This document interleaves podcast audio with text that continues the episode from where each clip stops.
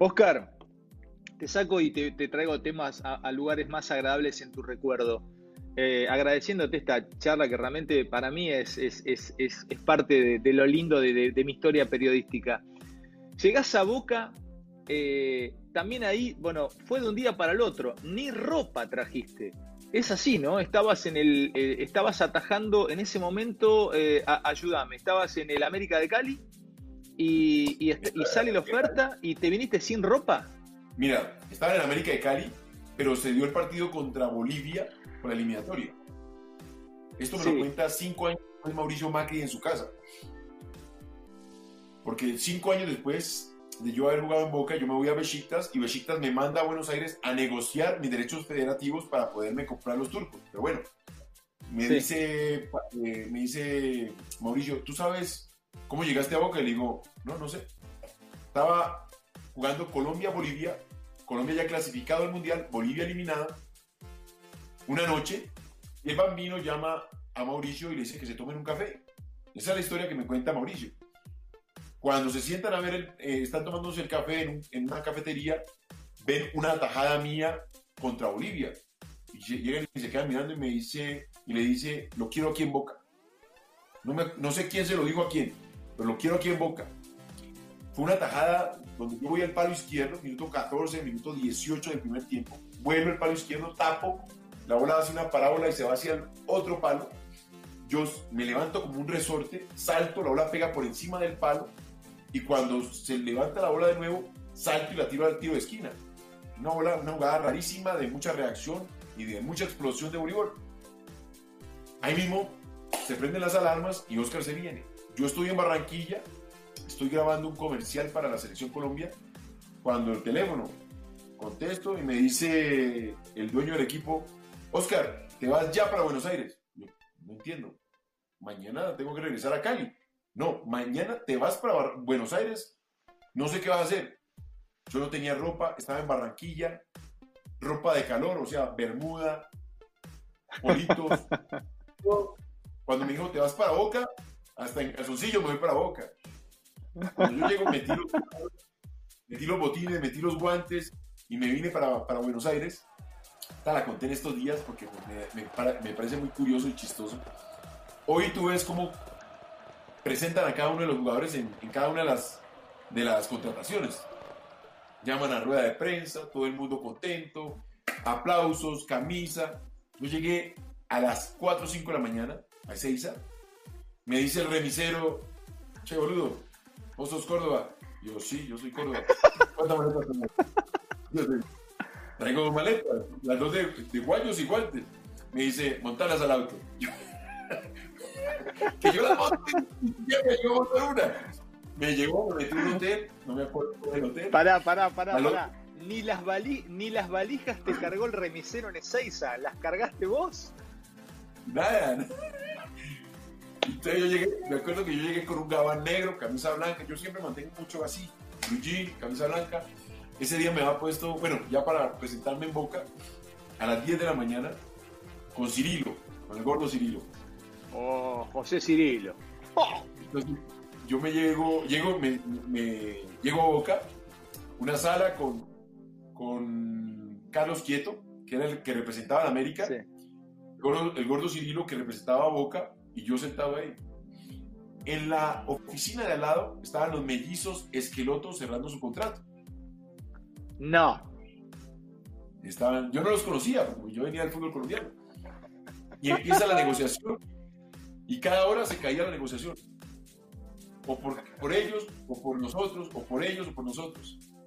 A las 3 de la tarde va entrando Mauricio Macri con una pinta, camisita polo bermuda polo, busito, no, miento, lacos, lacos, busito lacos, así amarradito como un dandy, zapatos llenos de, arcilla, venía de jugar tenis, pasa por la oficina y dice, ¿ya firmó el colombiano o traemos a Chilaver? No. Agarré el lapicero, te vas a acordar de mí cuando me vaya, firmé y chao hasta ahí llegó mi negociación. Eh, eh, es hermoso esto. Ahí estaba Maradona. ¿Cómo, fue eso? No, pero te voy a contar es llego a Boca, yo llegué con un gabán, y el gabán era anchísimo, negro, camisa blanca, jeans y unas botas. Entonces yo me veía como de dos metros y cuadrado. Entonces me dice el Vasco Arrabarrena que cuando me vi entrar por la puerta, dijo, boludo, salimos campeones del mundo con este arquero. Mira la talla que tiene, la falta que tiene. Cuando me quito gabán, me bajo las botas dice, nos jodieron. Aquí no ganamos nada. Pará, pará, pará, pará. O sea, entras con el gabán como una estrella de Hollywood y montado en la bota de, de 8 10 centímetros el taco. El Vasco dice, con esta altura campeón del mundo. Cuando te desmontaste, eh, eh, dijo, no, no, pará, es una joda. Así, digo, no, la concha la lora, aquí no le vamos a ganar a nadie, no tenemos arquero. Escucha, Oscar, ¿y Diego estaba en ese plantel? Claro, Diego me presenta ese día en la rueda de prensa, gana Boca 1-0, creo que es 1-0 o 2-1 a Argentinos Juniors con Goico en el arco. Entonces pasa una semana, cuando llega Diego en la testarosa y hace un trompo en la grama de, del entrenamiento. Pará, pará, pará, pará, pará, pará, pará, pará, pará. Vos estabas entrenando ahí, llega Maradona en la Ferrari Testarosa y da una vuelta alrededor de la cancha de Boca de la Bombonera. No, no, no, no, no. Esto estábamos entrenando en el complejo que quedaba por el, por el complejo atómico. Es que no me acuerdo cómo se llamaba. Ah, sí, para el lado de. Sí, sí, sí, para el lado de Seiza. ¿Para aquel lado? Claro, en Ezeiza. Entonces, Entonces llega Diego, y da un par de. y hace y, pistea con la testarosa. Contame ese momento. En la esquina de uno de los arcos, en un tiro de esquina, Diego hace un trompo. Y yo, no, está loco este man. ¿Cómo, va a dañar la.? no, yo no pensé en la cancha, yo pensé fue en la testarosa. Entonces la parquea, la estaciona, y yo me acerco. en Colombia las Ferrari no es que abunden en esa época, ahorita hay más, pero no sé si en Argentina abundaban, pero no había. Esa era la de Magnum. Ojo, ese carro es un, un ícono. yo llego, me acerco, lo miro, y llega Diego y me agarra las llaves y me las tira. me dice, che, Córdoba, llévatela. Yo, llévatela, tan loco. Le daño una llanta a este carro, me toca jugar gratis para Boca toda la vida. Entonces me dice, yo, no, no, no, Diego, toma tus llaves mejor me voy con el remisero que no me cargó las maletas. Entonces, me enseñó algo que nunca me imaginé que iba a llegar de una persona como Diego, porque Diego está acá.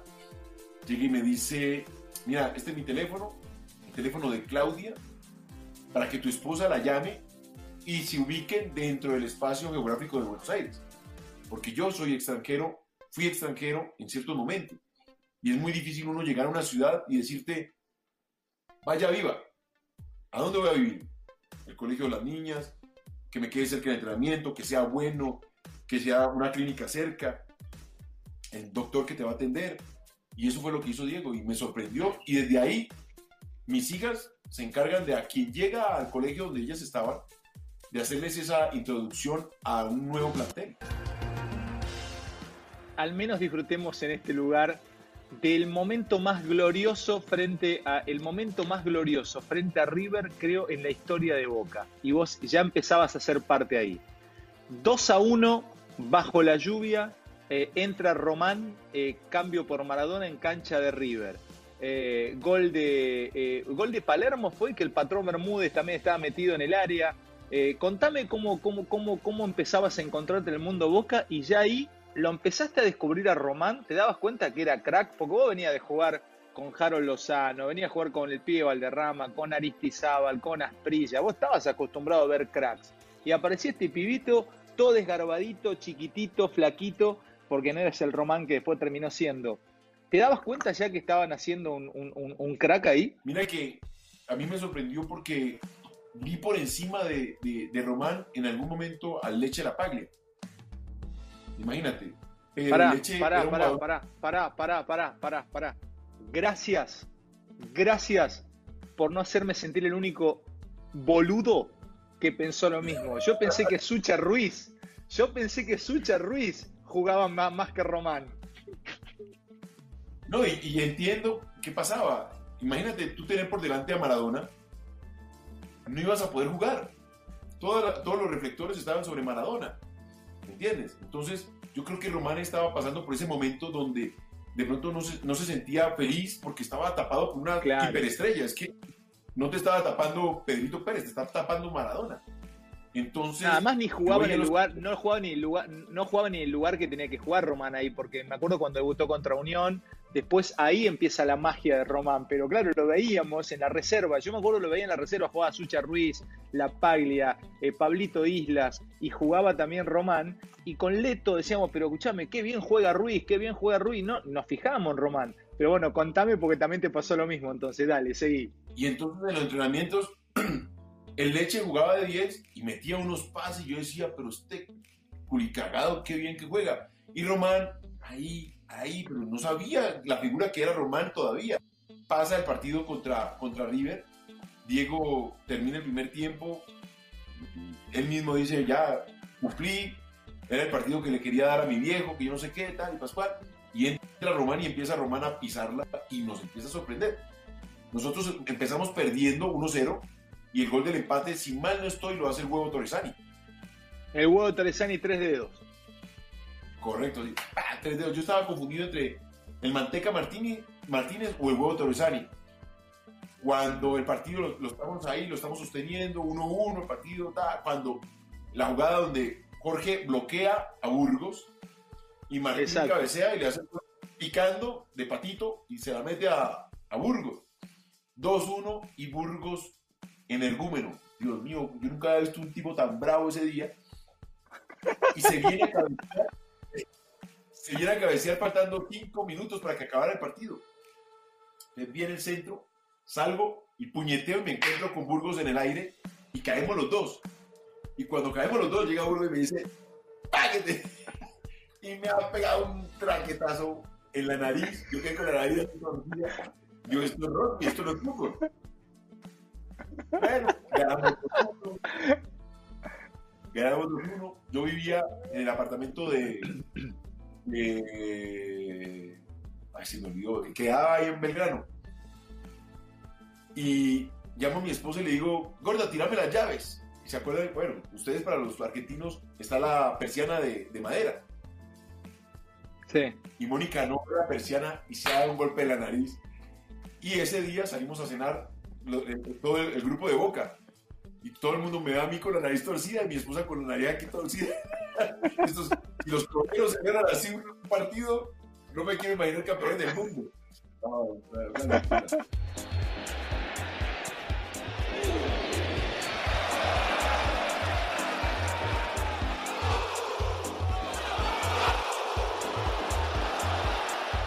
Sabes que después del tiempo uno ve la cabeza de cada uno el 4 era un animal. El negro Ibarra te prendía fuego el pelo, era un tipo que le daba lo mismo que lo bajaran en un helicóptero en Vietnam con una ametralladora que jugar, eh, eh, tenía el pulso a 60. El 2, el patrón. El 6, Walter. Vos viste lo que es Samuel. O sea, Walter, eh, el vasquito loco. Chich, por eso, o sea, me pone la piel de gallina recordar ese equipo. O sea, el Pepe Basualdo, un crack. Eh, Dieguito Caña, con las pulsaciones siempre, siempre también, estamos hablando de algunos de lo que jugaron. El propio Seba Bataglia, muy tranquilo. Hace un, o sea, eh, era un equipo de cabeza muy fuerte, ni hablar de Román. Eran, eran, eran muy fuertes de acá, Oscar, todos ustedes. Claro, pero cuando te digo descubrís, es yo a Guillermo le ponía el balón en el pecho y Guillermo me la bajaba y, arrancaba a encarar por el lado derecho y no lo paraba nadie. Pero me tocó descubrirlo. Diferente ahora que cuando tú llegas y dices, ah, tienes a, a qué sé yo, a Fabra. Ah, Fabra esto. No, yo llegué a descubrir toda una cantidad de jugadores en Argentina que no los Pero para eso, eso, eso, eso, es muy, eso, eso es muy interesante. Descubrís que al tiempo de estar jugando, sacabas la, larga la pelota y, Guille, la pelota se le pegaba al pecho, cuando iba cayendo ya agarraba en velocidad y, o sea, lo descubrís, que esa jugada servía. Y total, por ejemplo con el Chelo, esta jugada me salía mucho por el lado de platea, porque por el lado de platea la grama amarraba más.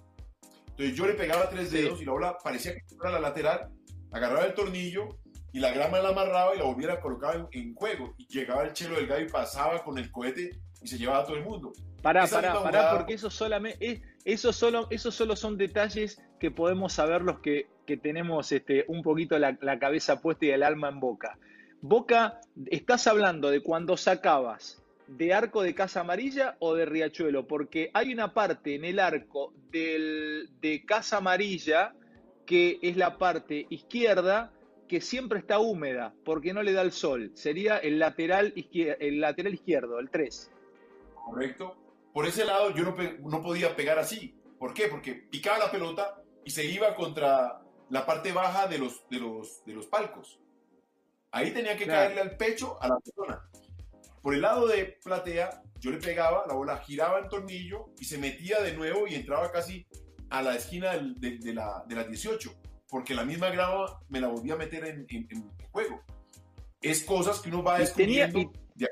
Vas descubriendo. ¿Y tenías alguna referencia, algún cartel o algún algo para sacar? Porque los tenistas la tienen y el Pampa Viallo me contó, no, Alberto Acosta me contó que él remataba a la marca de un vino eh, que tenía un color que estaba detrás del arco y él sabía que si veía el color rojo, por ejemplo, entonces eh, no, no veía el vino, pero veía rojo, remataba hacia el rojo y eso le entraba justo entre el palo y la mano al arquero. Eran todos goles. Remataba a la marca del vino atrás. ¿Vos tenías alguna referencia para sacar?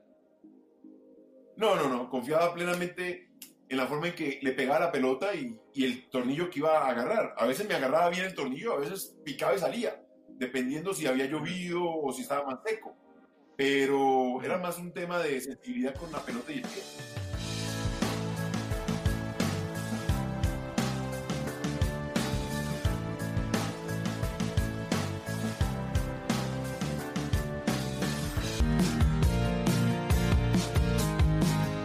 ¿A Bianchi lo conocías? Ya había sido campeón con, con Vélez, pero ¿qué pasa cuando llegas? ¿Qué impresión tenés cuando llega el virrey? Me, me, pondría a pie, pero salgo de, saldría de cámara. Mira, Carlos llega y nos dice, bueno, había en el ambiente el rumor de que llegaba Chilaver, de nuevo, que era siempre el ambiente en, en Boca. Y Carlos llega y dice, mira, para que estén tranquilos, nos reúne al Pato, a mí, no me acuerdo quién era el tercer arquero. Ya me acordé, era Muñoz. Muñoz. Éramos el Pato Bonancieri, Muñoz y yo. Entonces Carlos nos reúne a los tres arqueros, nos dice, miren, eh, se habla mucho de la llegada de, José Luis. No va a llegar José Luis para tranquilidad de ustedes. Los quiero a ustedes tres y quien va a tener la primera oportunidad es Oscar. Oscar, como decía. Vamos a apoyarlo y vamos para adelante. Acuérdense que la foto del primer día es diferente a la foto del último día. O sea, todos teníamos que estar al peluche para poder reaccionar en el momento que Carlos nos necesitara. Arranca el torneo y había mucha duda en, relación a mi titularidad. Hay un famoso gol del Polo Quintero, del Polo Quintero contra, sí, contra Argentino. Salgo al borde de las 18. A primero es el autogol de, de, de Martín. Se la pido en el primer palo. Martín me la peina y me hace el gol al segundo palo. Bueno, mala leche. Luego viene la segunda jugada donde yo salgo, me voy a quedar con la pelota y Jorge saca un taco y la bola se devuelve a la mitad de la cancha y viene el Polo Quintero y sin dejarla caer le pega directo al palo izquierdo del arco de la 12, de Casa Amarilla. Salgo corriendo, me tiro y ya cuando viene el aire digo me va a matar contra el palo y abandoné. Y la bola se me mete contra el palo. Mal. Entonces, al otro día, Carlos cita entrenamiento en la bombonera, no en Casa Amarilla, pero lo hace con la intención de protegerme y proteger al plantel. Sale en el gráfico, Boca es como una calle de Buenos Aires que empieza en Palermo y termina en Córdoba. O sea, mal, todo mal. Cuando salgo a la cancha, yo trato de alcanzar a Carlos y le digo, Carlos, profe, profe, me dice Carlos sin voltearse, me dice, andate. Yo dije, hasta aquí llegué. Andate, andate, andate. Andate, no te acerques. Yo dije, no, sonamos. Me dijo, estate tranquilo, que te voy a mandar a Isquia, pero todo mirando él hacia los palcos y yo detrás de él. Me dijo, estate tranquilo, te voy a mandar a Isquia y él te va a explicar. yo, bueno, yo dije, chao, sonamos. Hubo una reunión allá en una esquina, yo entrené y cuando están haciendo remates al arco, Isquia se para detrás de mi arco y me dice, no te vas a girar, Yo, ahora cuando termine el entrenamiento, te vas a la oficina de Carlos y hablas con él. Y yo, listo, pero sin voltearme. Yo, termina el entrenamiento y voy y hablo con Carlos.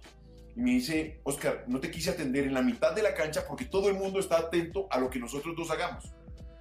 Si tú vas a la mitad de la cancha. Si tú vas a la mitad de la cancha. Detalles eso, ¿Esos detalles tenía en cuenta? Total, me sorprendió.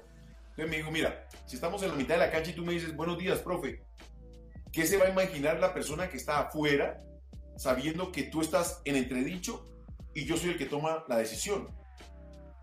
¿Entiendes? Entonces, quiero que estés tranquilo, te vas para tu casa, tú vas a tapar contra gimnasia y esgrima, dale para adelante, que no hay problema.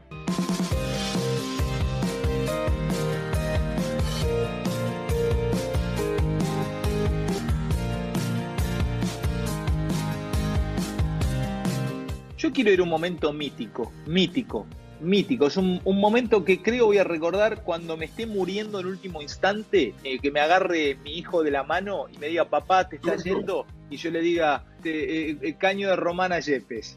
Eh, te juro, ese va a ser el último recuerdo que voy a tener. Contame ese momento para mí mágico. Me bajó la presión, eh, se me cayó el leto encima en la cabina, me tiré café, quemadura de segundo grado en el cuello. Eh, toda una sensación extraña de, dolor, de enojo, de, alivio cuando aparecen los goles. Pero contame esa noche, ¿qué, ¿qué se te pasaba por la cabeza? Contame cosas de ese partido, por favor. Pero sabes que mira, el día que yo me vaya a morir, cuando mi hijo, esté, como dices tú, cuando mi hijo esté al lado de la cama y diga, papá, te vas a ir, el gol de Martín. Ese, ¿verdad? Que es el gol que, pucha, se me pone la piel de gallina todo. Solamente de A mí también. contámelo, contámelo cómo lo viste desde allá. ¿Cómo fue? ¿Sabes qué pasa? Bueno, el caño de Román, una jugada genial. Hasta yo quedé mirando el palco de, de presidencia. Una jugada histórica para enmarcar y y retornarla como un meme. Eso sí, nunca se va a olvidar el hincha boca.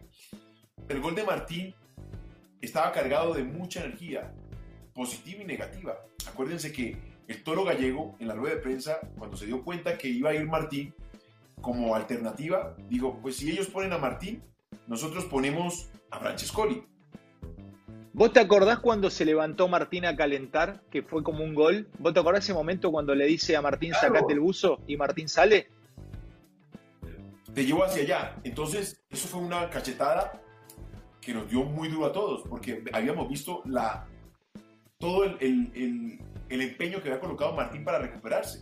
Nosotros íbamos en el bus y Martín iba en bicicleta en Tandil, terminamos de entrenar y Martín se devolvía en bicicleta y tú lo veías y todavía no estaba para jugar y él meta y meta y meta. Era un tema de cabeza, la forma en que se recuperó Martín.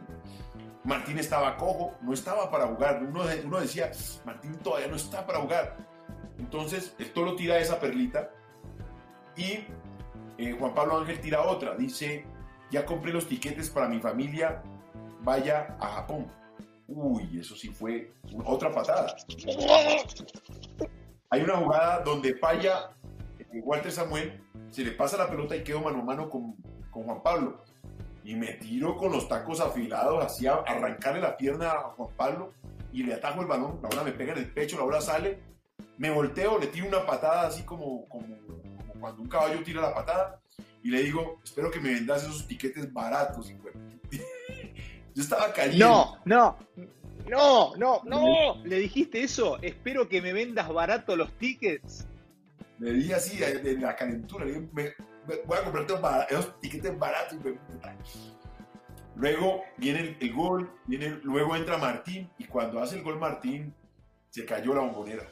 Eso fue una cosa, yo creo que no hay ningún gol que, que, que pueda igualar ese momento en toda la Argentina, con todo respeto.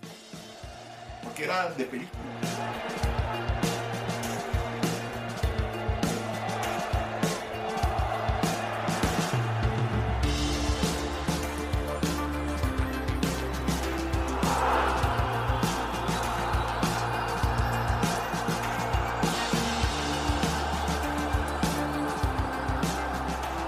Cierro con esto. Necesito tres momentos tuyos rápidos que te haya dejado algo cada cosa. El primer momento que es en el que se resume toda mi vida es la cama de mi papá y mi mamá. Siempre lo he dicho y, nunca me cansaré de decirlo. Porque ahí soñé y fui de todo. Fui astronauta, fui vaquero, fui boxeador. Le gané a Monzón 30 veces.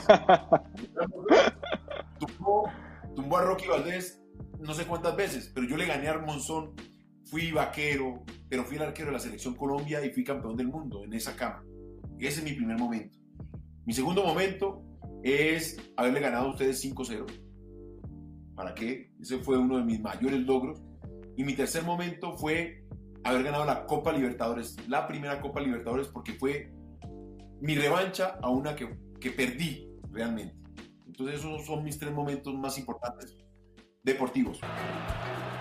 Oscarcito, eh, me voy a despedir con vos del otro lado, viendo mi cierre. Te quiero agradecer enormemente, te admiro y te respeto muchísimo, campeón. Gracias, As. Me has regalado una gran nota y me has regalado los mejores años de mi carrera y también podría decírtelo de mi vida, porque fui muy feliz siguiéndolos a ustedes a todos lados. Te mando un gran abrazo, Oscar. Hombre, muchas gracias por esta entrevista muy amena, de verdad.